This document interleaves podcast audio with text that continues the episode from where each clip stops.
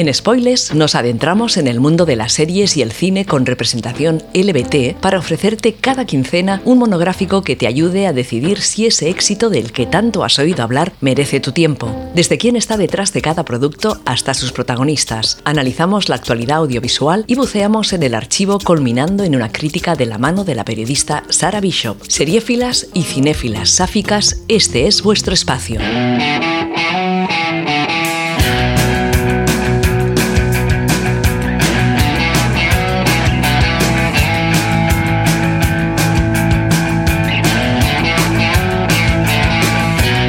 Y bienvenidas una semana más a Spoilers, donde analizamos series de televisión y películas con interés LBT.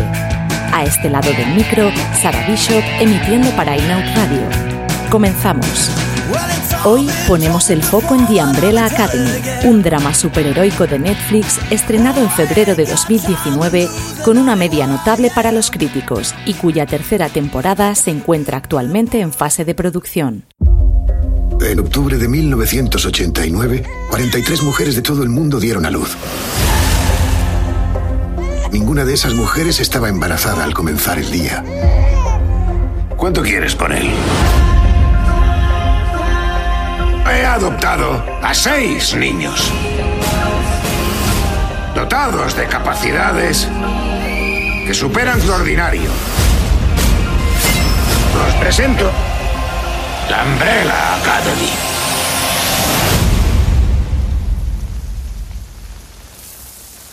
¿Alguien quiere decir unas palabras? Era un monstruo.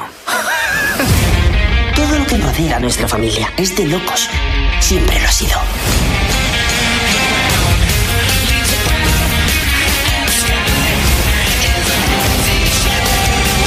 Oye, ¿esa es mi falda? ¿Qué?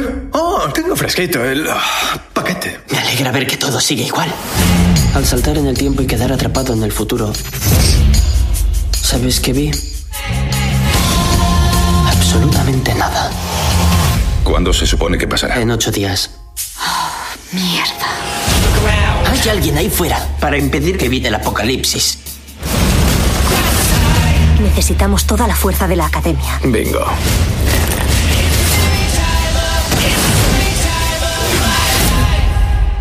¿Por las hermanas? Por las hermanas.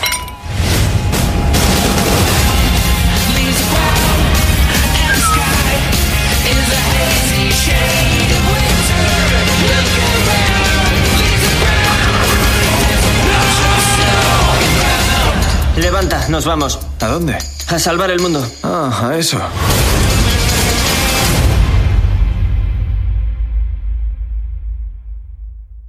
La serie sigue la historia de la disfuncional familia Hargreaves, siete hermanos de diferentes madres nacidos el mismo día a la misma hora, que fueron adoptados por el excéntrico multimillonario Reginald. Es él mismo quien hace de su linaje un pequeño equipo de superhéroes al que entrena y supervisa con mano dura y una evidente falta de amor paternal.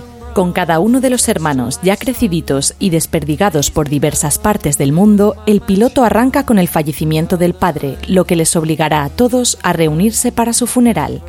The Umbrella Academy está basada en la serie de cómic homónima escrita por el estadounidense Gerard Way y dibujada por el brasileño Gabriel Ba, publicada por el sello internacional Dark Horse. La adaptación nos viene dada de la mano de Steve Blackman, principal artífice de Fargo, Legión o Altered Carbon.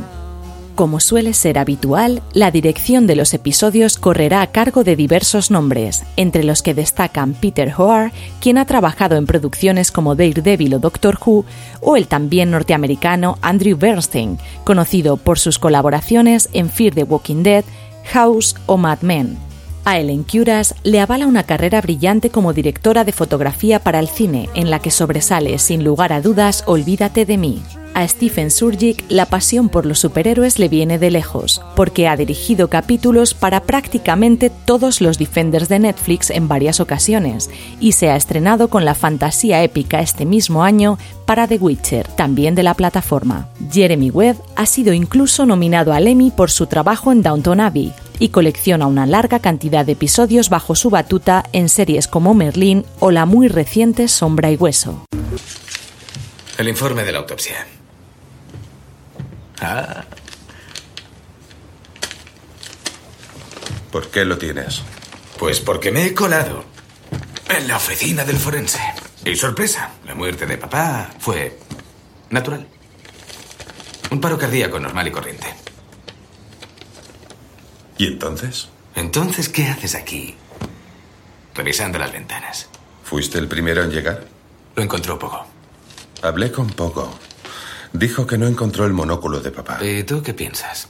¿Recuerdas haber visto a papá una sola vez sin su monóculo puesto? No. Se lo quitó alguien.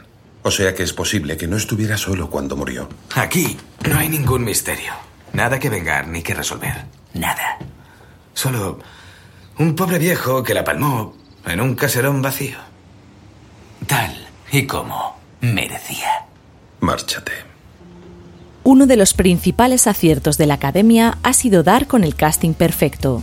En un elenco con igualdad de oportunidades ante las cámaras y que huye de los protagonismos, tenemos nombres tan reconocibles como el de Elliot Page, que nos robó el corazón en Juno y atesora grandes éxitos en su carrera como Hard Candy u Origen.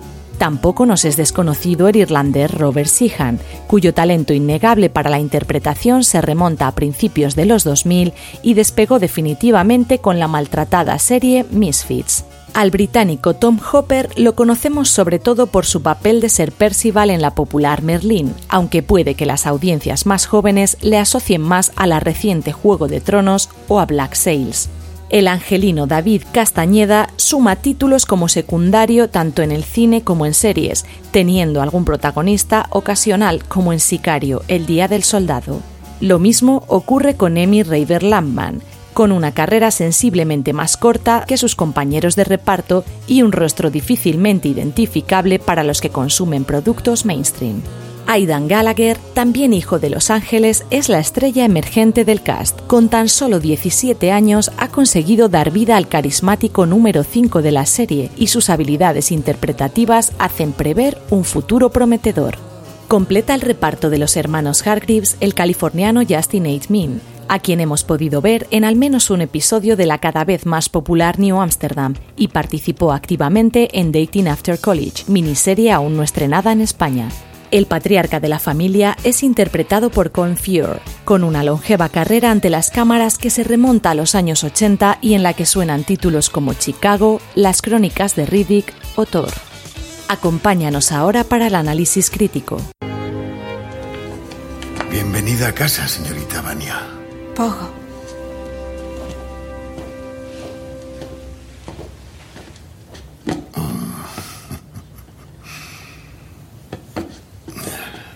Alegro de verla. Ah, sí, su autobiografía. ¿Sabes si... ¿La leyó alguna vez? No, que yo sepa, no. Si algo se le debe conceder a The Umbrella Academy es que desde el principio sabe construirse una atmósfera propia. Cuando se adapta a cualquier material de cómic o novela gráfica, es fácil caer en la tentación de copiar, con más o menos suerte, lo que viene directamente de la fuente, dando lugar a productos excesivamente coloristas que terminan resultando artificiales. Esta serie consigue crear un mundo ficticio que encaja en el real y por lo tanto se hace fácil de creer aunque nos estén contando las peripecias de personas con superpoderes. La originalidad de este mundo y la historia que nos ocupa se debe inequívocamente al cómic y a la mente creadora que hay tras él. Como ya pasará con The Voice, de la que hablábamos en este programa hace unas semanas, Umbrella le da una vuelta de tuerca al concepto sobreaceptado de los superhéroes tradicionales. Lo que veremos aquí no es una mera vocación de servicio al prójimo, ni un procedimental donde los protagonistas salvan a determinadas personas por capítulo. La Academia, fundada por Reginald Hargreaves, se parece más a un sistema de entrenamiento militarizado que, enfocado a niños, ha dejado profundas secuelas en sus comportamientos como adultos. Se nos presenta de esta forma un desarrollo de personajes que va a ocupar prácticamente toda la primera temporada y continúa en la segunda dando pinceladas a los diferentes caracteres de los hermanos. Esta profundidad se agradece no solo por dar empaque a la historia principal, sino porque nos hace preocuparnos genuinamente por el destino de los protagonistas, cuyas diversas personalidades nos ofrecen un amplio abanico en el que podamos sentirnos identificados o representados. También es inteligente que el principal arco narrativo que recorre los primeros 10 episodios, el consabido apocalipsis necesario para que cualquier serie de este tipo funcione y tenga un leitmotiv sólido, sea relegado a los últimos capítulos dejando para los primeros un retrato costumbrista de la vida de los Hargreaves. La narrativa irá echando mano de diferentes recursos que van a ser utilizados de forma recurrente, los viajes en el tiempo y los flashbacks al pasado. Si bien no soy especialmente fan de los primeros, ya que tanta paradoja y probabilidad termina por darme dolor de cabeza, he de admitir que están bien encajados y consiguen hacer avanzar la trama sin que el invento chirríe en ningún momento.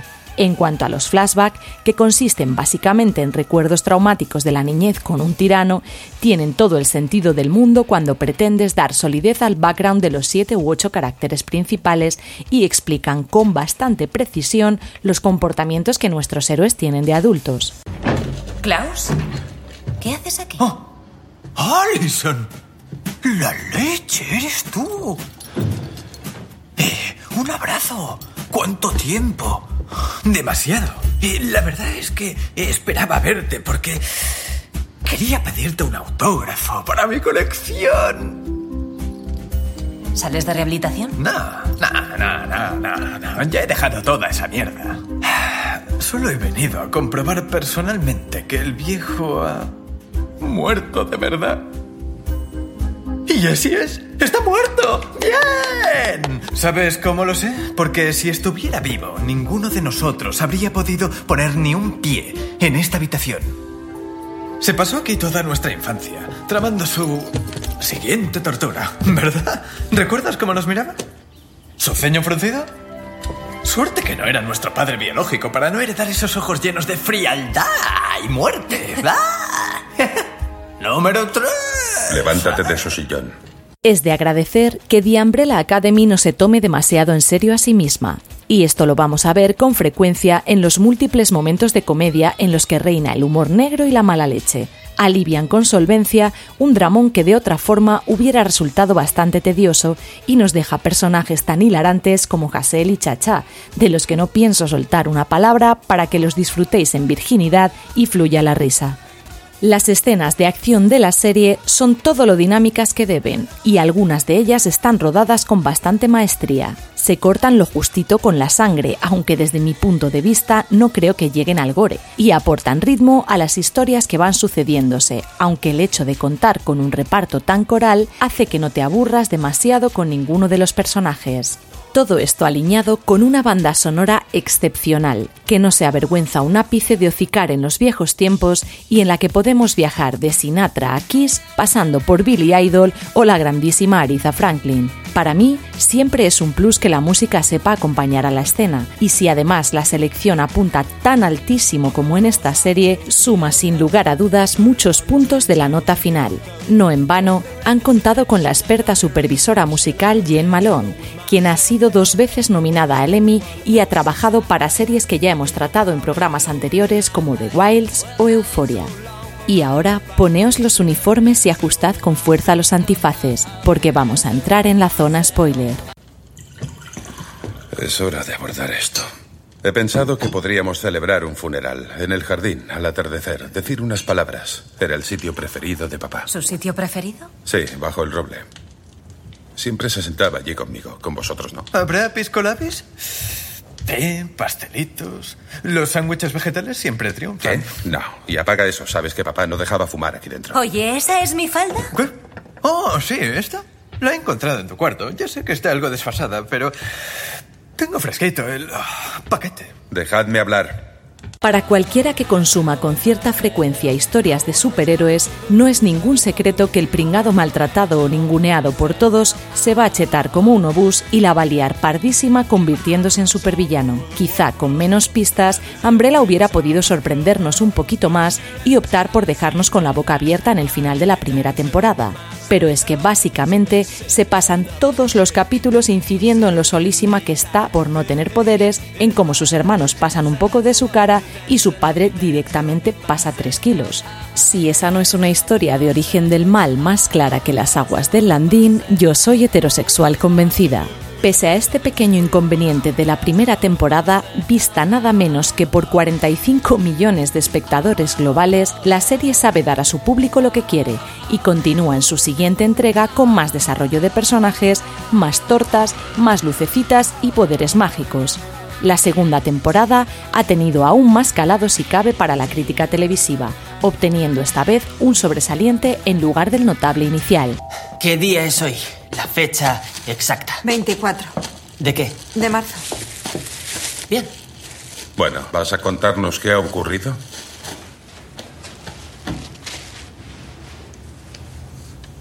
Han pasado 16 años. Ha pasado mucho más tiempo.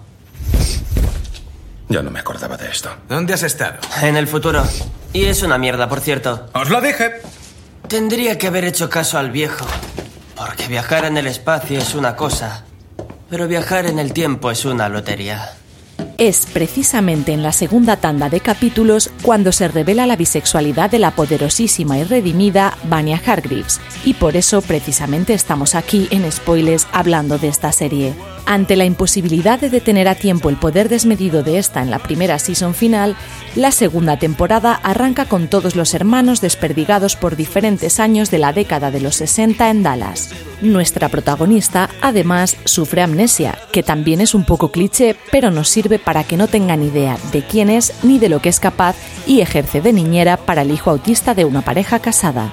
Y bueno, pasa lo que tiene que pasar, que los ratitos con la madre del niño cada vez son más intensos, que si te aprecio mucho pero yo a ti más, y sin darse cuenta, ellas, que nosotras sí lo veíamos venir, terminan en la cama. La cosa no va a terminar de la forma idílica que nos gustaría, pero es que hacer esto supondría eliminar de la Umbrella Academy a su miembro más poderoso y a uno de los personajes más interesantes de la serie. Lo importante aquí es que nos han dado a otra superheroína bi y una relación lésbica en pantalla que merece la pena ver porque, aceptémoslo, son bastante monas.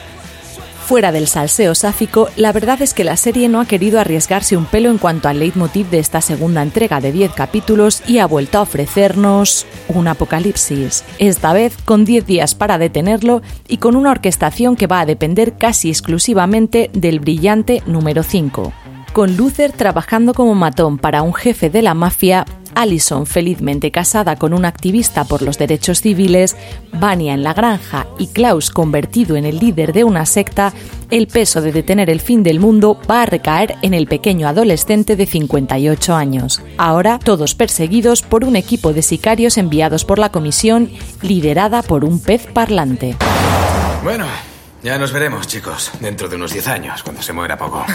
No si tú mueres antes. Yo también te quiero, hermanita. Suerte en tu próxima película.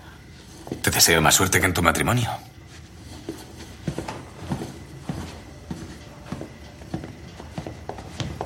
¿Nos vamos? No, me voy yo, yo solito. ¡Oh, ¡De lujo! Voy a por mis cosas. La trama adolece precisamente de lo mismo que en la primera temporada. Los personajes pasan demasiado tiempo definiéndose y aunque consideramos que esa es una de las fortalezas de la serie, la construcción de los caracteres no debería ser óbice para distraer de una historia central potente, coherente y bien construida. Ver The Umbrella Academy es a veces frustrante por ese motivo. Tiene un cast espectacular, nos ha dado dos personajes queer, la ambientación es soberbia, la música no puede estar mejor elegida y la premisa es original y atractiva, pero no consigue ser del todo brillante porque la historia se pierde en demasiadas ocasiones entre tanto viaje en el tiempo y tanto costumbrismo lejos del heroísmo y las tortas. Por suerte, el final de esta segunda temporada abre las puertas a una nueva historia, de orígenes fundamentalmente, y que esperemos termine por resolver o avanzar bastante en la resolución del misterio de Reginald Hargreaves. Quizá también sirva para corregir los errores de las primeras entregas, que no son muchos, pero afean una serie que podría darnos aún más de lo que ya ofrece. En spoilers, recomendamos The Umbrella Academy si te gusta la acción, el humor negro y no le haces ascos al melodrama. Si las adaptaciones de cómic no son lo tuyo, echa un vistazo a los anteriores programas y mantente atenta a las próximas entregas. Esperamos tus comentarios e impresiones en la página del podcast. Gracias por compartir con nosotras este breve espacio en las ondas y te esperamos en las siguientes entregas de spoilers en Inout Radio, donde seguimos la pista de series y películas viejas y nuevas en las que se nos dé voz, se nos vea y se nos oiga.